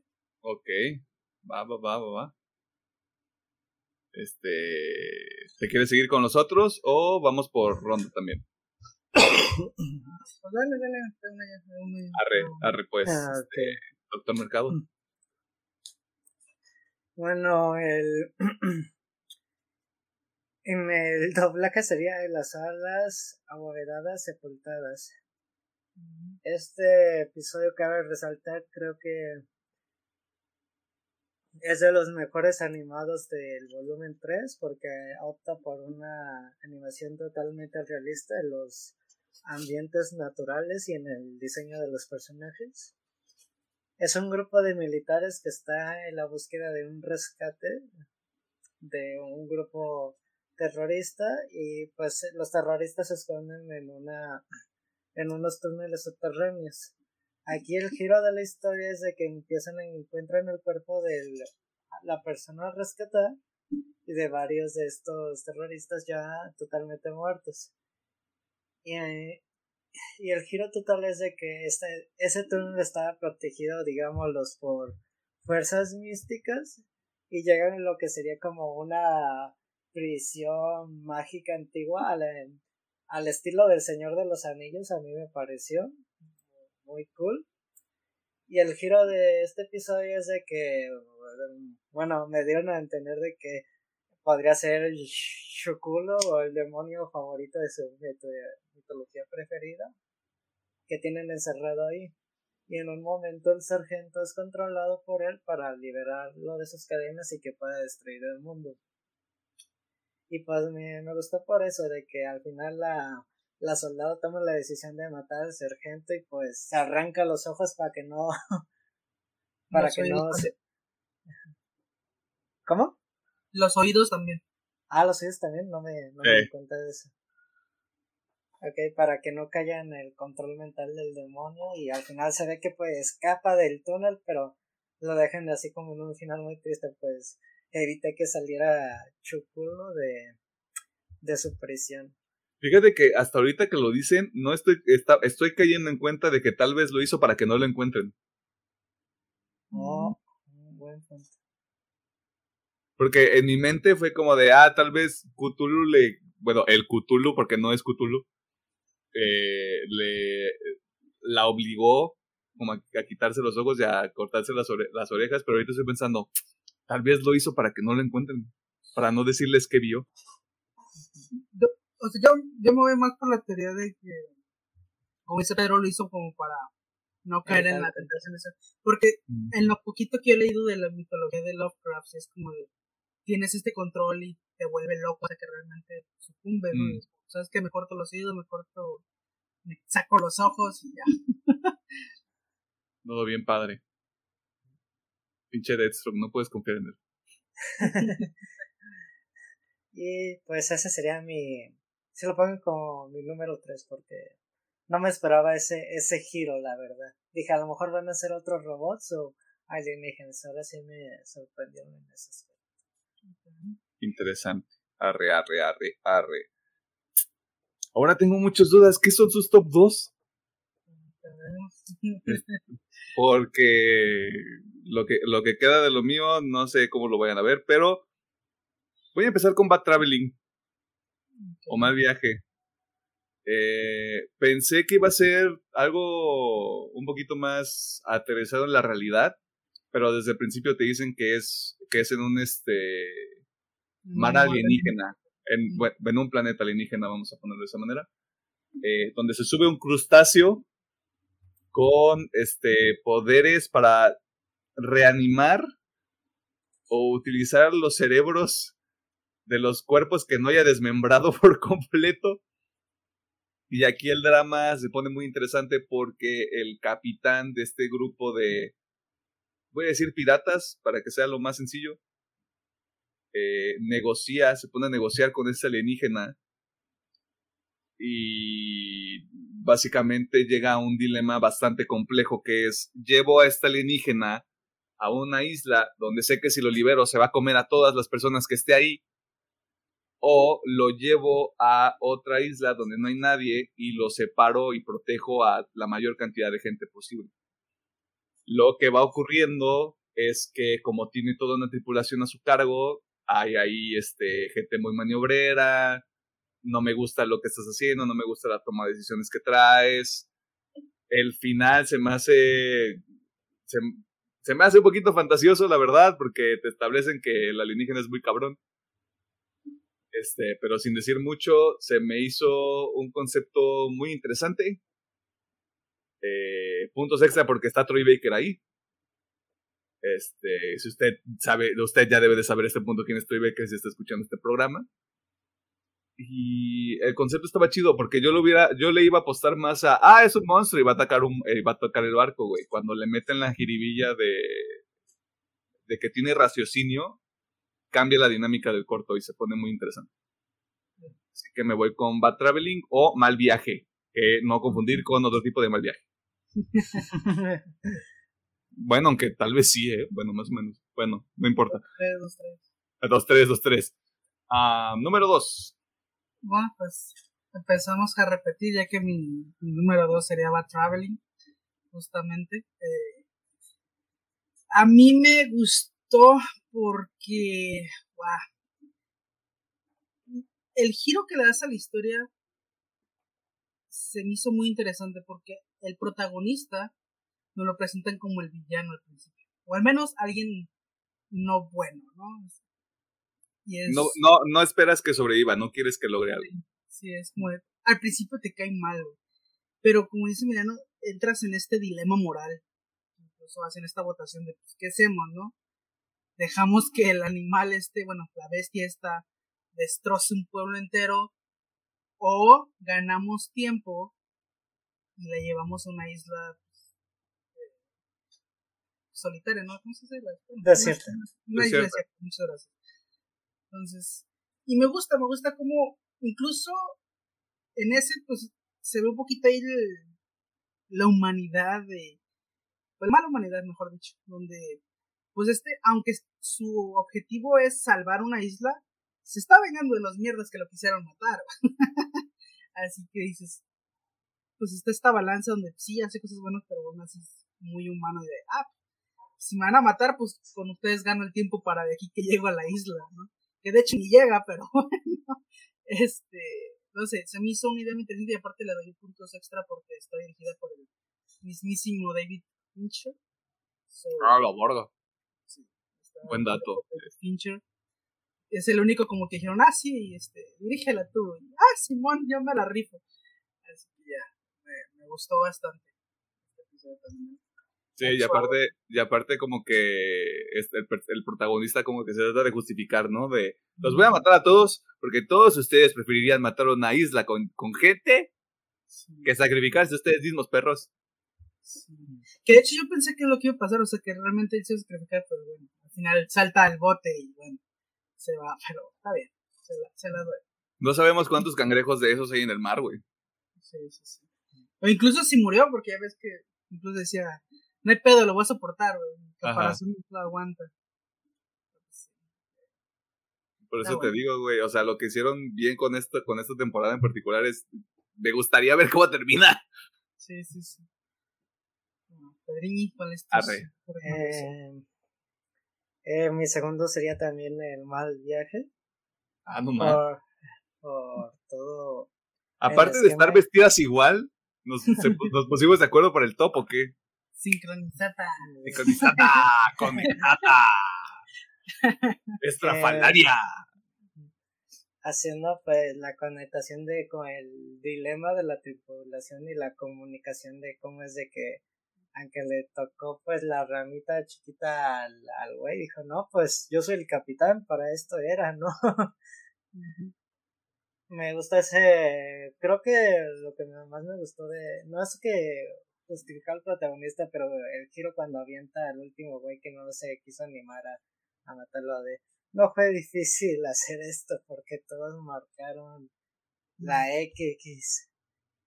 no sé, aquí como lo mencionas, la doble moralidad de mi pedo voy a tener que sacrificar a estas ocho personas para que sobreviva pues toda la isla del cangrejo mutante que ya también se estaba reproduciendo en el barco. Eso también me sacó como que mucho de onda de que pues ya iba muy preparado para hacer la, la matanza. Y también me gusta, me gusta mucho la inteligencia del capitán de cuando está observando en, en el asta del barco que luego luego detectó de que ya lo iban a matar y le muestra la pistola. Ah, no, cero pedos. Y también el hecho de cuando se va a dormir, como que es muy listo de su parte de, pues no me voy a dormir en la cama, güey. Y así, de, no le, les dijo, me voy a, me despierto en la primera hora. No, papi, yo soy bien inteligente. Pues no, papi, aquí andamos despiertas. No dormí más. Epistolada. Y pues sí me gusta ese giro de que conversando con el cangrejo cuando va rompiendo los barriles de aceite de tiburón, así bien casual de, ah, sí, pues esto se va a hacer, vamos a cotorrear y ya le prendo el cigarro y ya se me voy corriendo. Arre. Sí, está, está chido. O sea, si usted tiene que rescatar algo hasta el momento, va traveling. Va traveling. de calidad. Y aquí, por lo menos sé que ya voy a tener diferencias con Pedro. Al menos en el ranking. Porque esta es su mención honorífica, que es Kill Team Kill o Equipo Mortal. No mames, cómo me divertí con este pinche corto, güey. No mames. Está verguísima, güey. Los pinches diálogos, el pinche concepto de el vato loco, de que es que sí es de la CIA y que vive en la montaña y que no sabe si está loco, si no está loco, güey. El maldito oso, güey. O sea, todo, todo, o sea, dura siete minutos, pero es una de las cosas más verguísimas que he visto, güey. Si usted es un este, hombre heterosexual, heteronormado, cisgénero, este pinche corto es para usted. Usted juega Call of Duty, usted quiere ver esta mierda, güey. A Chile, güey. Está verguísima, es lo más divertido que he visto en los últimos meses. La neta, güey. Estuvo muy cabrón. Me divertí mucho. Estuvo muy chido. Kill Team Kill. Recomendado. vámonos, vámonos a lo pesado. Ok. Ah. No, no hay de otra, la neta. Para mí el mejor episodio que tiene esta temporada es Jibaro o Jibaro. Ah, nomás. Es. ¿cómo, ¿Cómo lo pongo en palabras? En primera, es algo completamente diferente a lo que nos han enterado. Yo, mi cabeza pasaba que iba a ver algo como esto. Es algo muy raro y de hecho muy libre interpretación. Siento que aquí va a variar mucho si te gusta o no, dependiendo cómo lo interpretes. Pero el simple hecho de esta animación mezclada entre real y no real, animado 3D y todo eso. La música, bueno, el, no la música, sino el factor del sonido que está alrededor del episodio. Se me hace algo muy, muy, muy cabrón. Y obviamente la interpretación que al menos yo lo que les puedo decir es, bueno, antes de eso déjenme les platico tanto que trata. Es, básicamente nos ponen una época tipo de conquista, quisiera ver. Medieval. Medieval, para que no te Medieval, este, pero bueno, donde vemos un grupo de soldados que van básicamente como conquistadores, una cosa así, o, o mínimo van, van con sacerdotes, así que van a hacer sus mierdas. Donde se encuentran con un una bruja, un ente, no sé. Sacerdotisa, entidad del bosque, güey. que pues funciona como una sirena y básicamente con su canto los va trayendo, pero pues en este mismo proceso como laguna grande pues van muriendo y parece ser como que también se vuelven locos o pierden su conocimiento y se empiezan a atacar entre ellos. Pero me, me, gustaría irme más a lo como yo lo interpreto, que es como...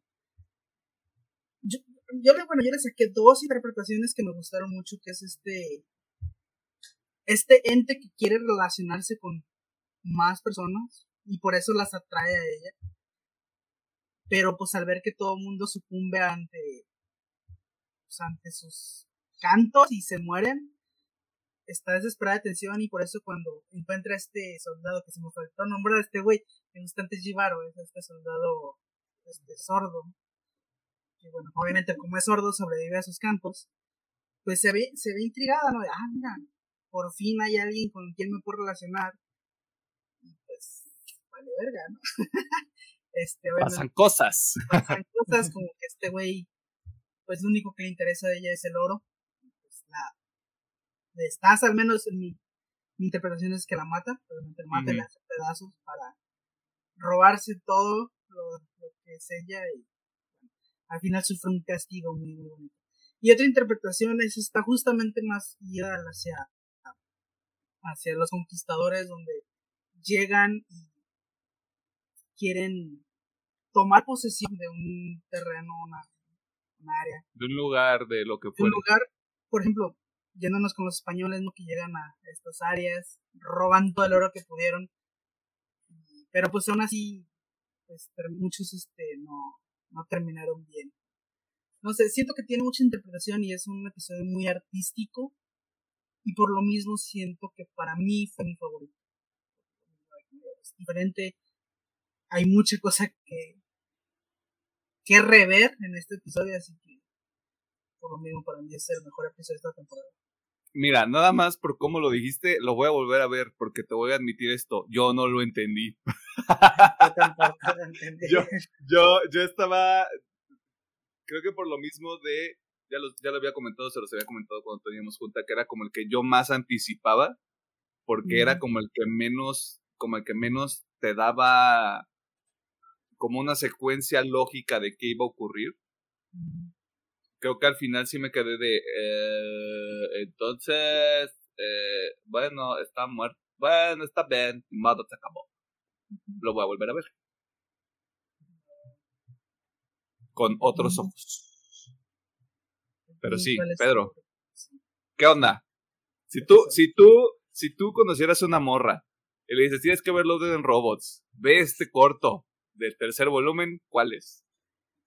El mismo pulso de la máquina. Ese es ¡Ah, la verga! Nos robamos menciones honoríficas, mi brother. no sé, es que el tema de este episodio se me hizo muy padre de... Por ejemplo, tú hacías la mención de que llevaba el cuerpo por el tema del oxígeno. Yo pensé, o se pasa todo su oxígeno a la máquina y ya. ¿Para qué se lleva arrastrando el cadáver? Yo me quedé con la idea, ah, pues se lo está llevando porque quería mucho a la morra, no era por el tema de, de que ocupaba tener a fuerza la mangarita. Lo que Pedro les trata de decir es que yo soy una persona fría y calculadora, continúa. y sin sentimientos. No, en el caso. No, en no, en no, en ese caso yo estoy recalcando de que la neta, pues no me voy a llevar tu cadáver 50 kilómetros cargando, ocupo sobrevivir porque nomás me quedan, eh, no sé, digamos 20 horas de oxígeno y tengo que caminar. 21. no, o sea, 21 horas, vaya. Sí. Y te digo, me gustó mucho el tema, creo que tontamente creo que eh, lo curioso nunca leí la descripción de ningún episodio, me los venté hacia el chile a lo mejor por eso no comprendí lo de llevaron. No me di color que el vato era sordo, por ejemplo. Hasta ahorita cuando lo ah, mencionas. Por ejemplo, en este es de que siempre te muestran viendo el cielo. ¿Por qué ese pinche remolino? Ya cuando te da las revelaciones, estamos en una de las lunas de Júpiter, ¿verdad? Sí. El famoso remolino del planeta, que es de interesante. Ya, ya en este episodio de la humanidad ya llegó a las lunas de Júpiter a investigar lo, lo que están buscando. No sé, me encanta como ese tema. Pues sí lo podemos decir que aquí sí es un mal viaje en vez de... Porque si te ponen la duda de o son las drogas o de plano no sé la atmósfera de la luna, de que las, la, las ondas electromagnéticas de tu cerebro salgan de a complementarse con la luna para que sigas vivo. Y eso se me hizo como muy interesante, así de algo muy, digámoslo, metafísico y también metido con lo de la filosofía de trascender en el mundo de, de la ciencia se me hizo como que muy padre ese aspecto y pues el tema de la supervivencia, ¿no? Se me hace como que muy cool de este, de este episodio. Que es como muy común también que la narrativa con el viaje galáctico sea vamos a descubrir o si descubrimos algo nos va a conquistar o nos va a hacer daño y acá siento que no es tanto un pedo de no te quiero lastimar, o sea, el desenlace es que la sobreviviente pues muere, o al menos es lo que te dan a entender, pero como convertirte en parte de algo más grande. Que eso que es como un enfoque más interesante, porque es como, ya valiste, o sea, en este contexto, ya valiste verga, te estoy dando la oportunidad de convertirte en algo más grande que ti mismo, por ponerlo en palabras poéticas. Eso está chido. ¿Algo más que quieras mencionar, Pedro? No, pues se me hace muy buen episodio y también es de los que siento más diferentes en animación del resto, porque siento que la mayoría toman el tema hiperrealista o de una animación de por computadora así muy muy cabrona, que ves las texturas de las plantas, las rocas y todo, y esto sí lo siento como que una propuesta diferente en este volumen. Que Pixar se queda pende, no es cierto. Saludos a Pixar. Todo chido, todo good. Cámara pues. Me voy a robar la mención honorífica de Alejandro y me voy a con Swarm. Verga. Verga el final, güey. Verga lo horrible que somos los humanos. Tenemos, tenemos todo. Para ese punto ya tenemos todo. Ya, ya desarrollamos la capacidad de relacionarnos con razas alienígenas. Todo con el propósito de seguir aprendiendo sobre el universo. Y obviamente, llega un humano a una colonia que no conoce, donde le dice, güey, si haces esta madre de esclavizar a estos alienígenas, vas a provocar un desvergue. Y la reina se va a enojar. Porque yo, lo que yo entendí es que el enjambre, o sea, la, la entidad que se presenta como el enjambre, según yo no estaba ahí desde el principio, se crea a partir de lo que sucede entre este vato y la doctora que ya vivía con el enjambre. ¿O siempre estuvo ahí? Siempre estuvo ahí. Porque yo, lo... Te lo dicen ahí de que el enjambre lleva años existiendo, simplemente asimilando amenazas. Ajá. Porque yo lo que entendí es que el enjambre se activa o se despierta, porque pareciera que es este también como otro organismo, justo cuando empieza a notar este cambio que le quieren hacer a su ecosistema o lo que pretenden hacer con ciertos este, integrantes de la colonia. Y eh, como este tablero de ajedrez que es esta interacción final, güey, que yo dije, ¿qué pedo? ¿Qué es esto que está pasando? ¿Cómo me lo van a matar? Y al morro me lo está haciendo pendejo y me lo van a matar, güey. Y, y como este acuerdo que, que no lo acabo de entender, que es como de, güey, pero si sabes que este vato es una mierda, ¿por qué lo dejas vivo? que es, que es justamente eso, güey. O sea, mejor búscate a alguien un poquito más noble que si quiera tener esta chama, güey. Pero es que justamente no podría, porque pues el objetivo al final es como vamos a esclavizar a los humanos. Van a ser los siguientes en ser absorbidos por, por el enjambre, porque ya vimos que son peligrosos, así que pues la, la, la decisión que le hacen tomar es o lo haces estando consciente o lo haces en tus, en tus cinco sentidos o te conectamos como tu amiga. Y él dice, pues su madre, lo hago consciente ya. Que, que a mí, que a mí, Chef's güey, me mama porque es justamente esta idea que tocaba, que toca el corto de los tres robots. Que es como de, ah, o sea, los humanos podrían haber dedicado todos sus recursos y su dinero a salvar su planeta en lugar de desarrollar el viaje, el viaje espacial o si los humanos hubieran sido menos este, socialmente divisorios, podrían haber sobrevivido en sus torres de agua. Es como de, claro, güey. Por supuesto que sí. Y aquí también es como de claro que el humano va a llegar a cagarla, güey, y arruinar todo para todos los demás. Por supuesto que va a ocurrir, güey. Para mí, chefskis. Y también se demuestra el tipo de persona que soy en cuanto a mi filosofía de vida, ¿no? este, pero ahí está. Este, vamos haciendo como un recuento rápido. Mención honorífica de cada uno, ¿cuál fue? Swarm. Swarm. Este, para Pedro fue Kill Team Kill, que es equipo mortal. Para mí, The Very Pulse of the Machine. Y si quieren, aviéntense los tres, su top tres rápido, así los títulos nada más. Night of the Mini Dead, eh, Bad Traveling y Jibaro. Jibaro. Ok. okay en, en, español, eh, las alas abovedadas sepultadas, lo del demonio, eh, Bad Traveling, el mal viaje y el mismo pulso de la máquina. Pues sí, Bad Traveling, Kill Team Kill y Swarm que si usted se debería de llevar algunos, por lo que yo estoy viendo que podría ser el ranking del programa sin poner un número, sería The Very Pulse of the Machine, Bad Traveling y Swarm, porque son los que más se repiten. De acuerdo. Y está variadito, eh, está chido, me, me gustó. Está cool. Este, ¿algo más que quieran mencionar? Ya sea sobre la temporada, sobre algunos de los otros cortos que no mencionamos, pero están ahí, tienen calidad, son historias interesantes también. Pues mí me gustaría hacer mención de este que pensé que hubo a nada de entrar a mi, a mi top y a mis menciones, que es Manson's Rat. Me, gustó muchísimo ese episodio. Por, por distintas cosas, obviamente, yo creo que el que más me gustó es este factor de güey, creo que me estoy excediendo y la estoy cagando con seres inteligentes, pues mejor hay que llevarnos bien, ¿no?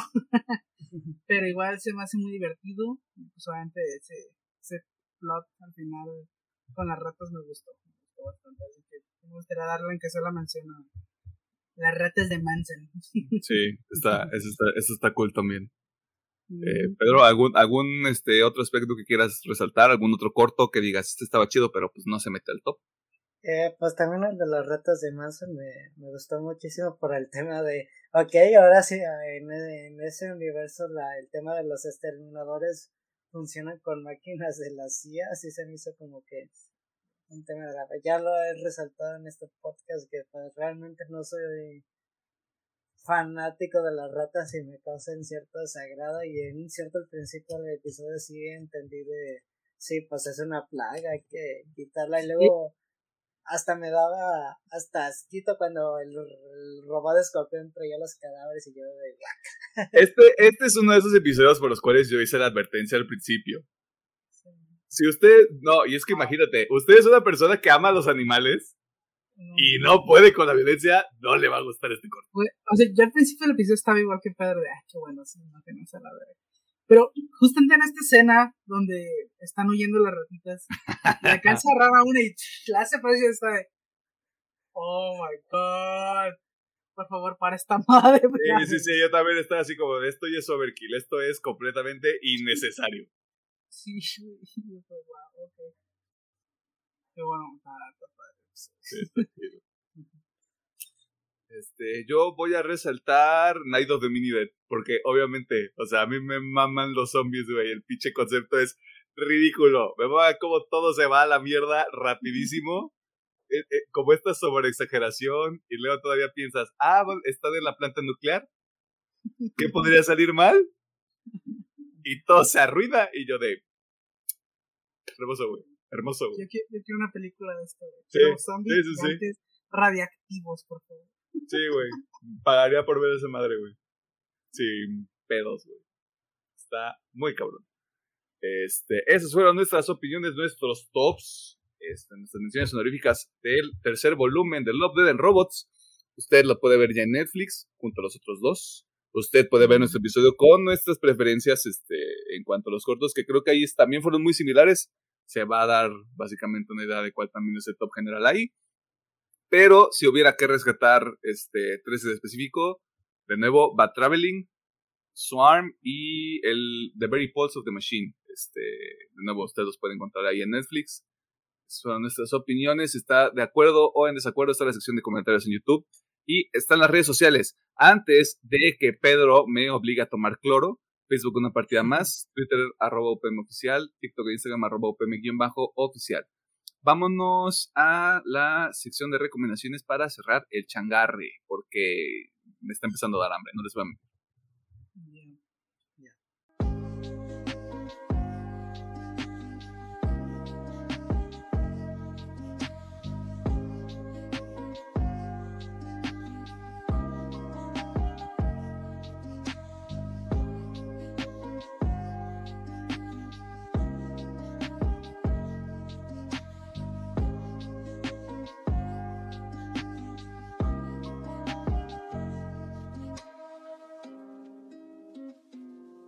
Nos encontramos en la sección de recomendaciones donde nosotros hacemos cuatro cosas. Usted ya sabe cuáles son. Está haciendo calor. Nos vamos a ir a la verga.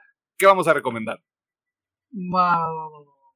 La primera rolita básicamente va a ser el ending del anime este Spy X Family. Voy a recordar el ending y no el opening porque la neta lo he traído más No digo que el otro está mal hecho, pero el opening está bueno. Pero es que no mames, el ending está. Chef Digo, yo no sé japonés, pero si, si les gusta la rolita, vayan y busquen la letra y chingo a mi madre si no les va a gustar más con la letra. no, no sé, no sé japonés, pero tengo corazón, güey. No, no, yo no entiendo ni verga de lo que están diciendo. Pero no mames, la letra está, güey. ¡Ah! Bien llegadora. Así que bueno, es el ending de Spy X Family. Tiene su nombre, pero lo van a encontrar más fácil. Le ponen Space Family en. sí. Confirmo. Este, y voy a hacer una recomendación algo complicada. Oh, es Westworld en HBO Max. Oh, boy. Y el por qué digo que es complicada es.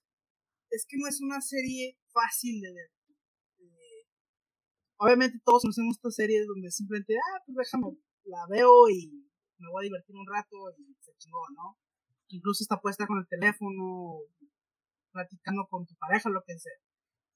Esta serie no, esta serie exige toda tu es más, exige más de tu atención, o sea, creo yo que es de esas series que hasta te tienes que llevar tarea, güey, cada que acabas un episodio, ¿no? De ponerte a apuntar mierda, es una serie muy difícil de ver. Por lo, no voy a decir que es complicada, pero sí es enredada, sí, es muy confusa. Pero si logran pasar ese, esa pared de, entrada, se van a llevar una muy, muy buena sorpresa con el tipo de historia y narrativa que intenta eh, contar esta historia. Si les voy a dar un, lo más poquito que pueda de Sinodis, es básicamente en un futuro donde obviamente es un futuro cyberpunk, sí, sí, yo creo que sí entra fácil en el estilo cyberpunk, donde obviamente eh, el entretenimiento es clave para los humanos y básicamente su entretenimiento es jugar con robots que parecen humanos. no les voy a decir más. Pero, como digo, yo la recomiendo mucho, pero no es para todo público. Realmente sí necesitas ponerle mucha atención y pues echar a andar el cerebrito porque, ah, su pinche madre. Eh, también debo decir que las, la primera temporada a mí se me hace una genialidad. Sí, puedo decir que es una obra maestra. La segunda y la tercera palidecen un poco, o sea, no son tan buenas como la primera, pero para mí siguen estando bien. Y pues ahí viene la cuarta temporada, para si se quiere poner acá corriente, pues vea la cuarta temporada sin ningún problema. O vea la cuarta temporada, luego la tres, luego la dos, luego la uno para que no entienda todavía este, pues este, si quiere una serie que sea un reto, como digo, no, no, es, no es fácil verla, me hace Westworld en HBO Max. Arre. Arre. Cámara pues. A mí la neta me gusta la tele basura, güey, pero también estaría bueno. No, a todos nos gusta la tele basura. A mí no, yo no veo la tele, yo solo leo libros. Pero es que si lo. por ejemplo, una situación muy, muy parecida a la nuestra. Es que estuve trabajando por ocho horas, luego te llegar a ver esta mujer, no mames. eh, sí ha de ser muy. Incluso a lo mejor hasta la dejas de ver, porque no, no mames, yo vengo a, vengo a trabajar ocho horas y todavía ponerme a pensar con esta madre. Yo no vengo aquí a aprender. o sea, o sea, sí lo ven como en ese, en ese rubro, es que no, o sea, no lo puedo ver porque no, tengo la mente para verlo. Porque cansado. o sea que usted, usted, persona que consume ese contenido, está advertida, advertido y advertide. Se le dijo. Doctor Mercado, ¿qué rollo? ¿Qué pasa?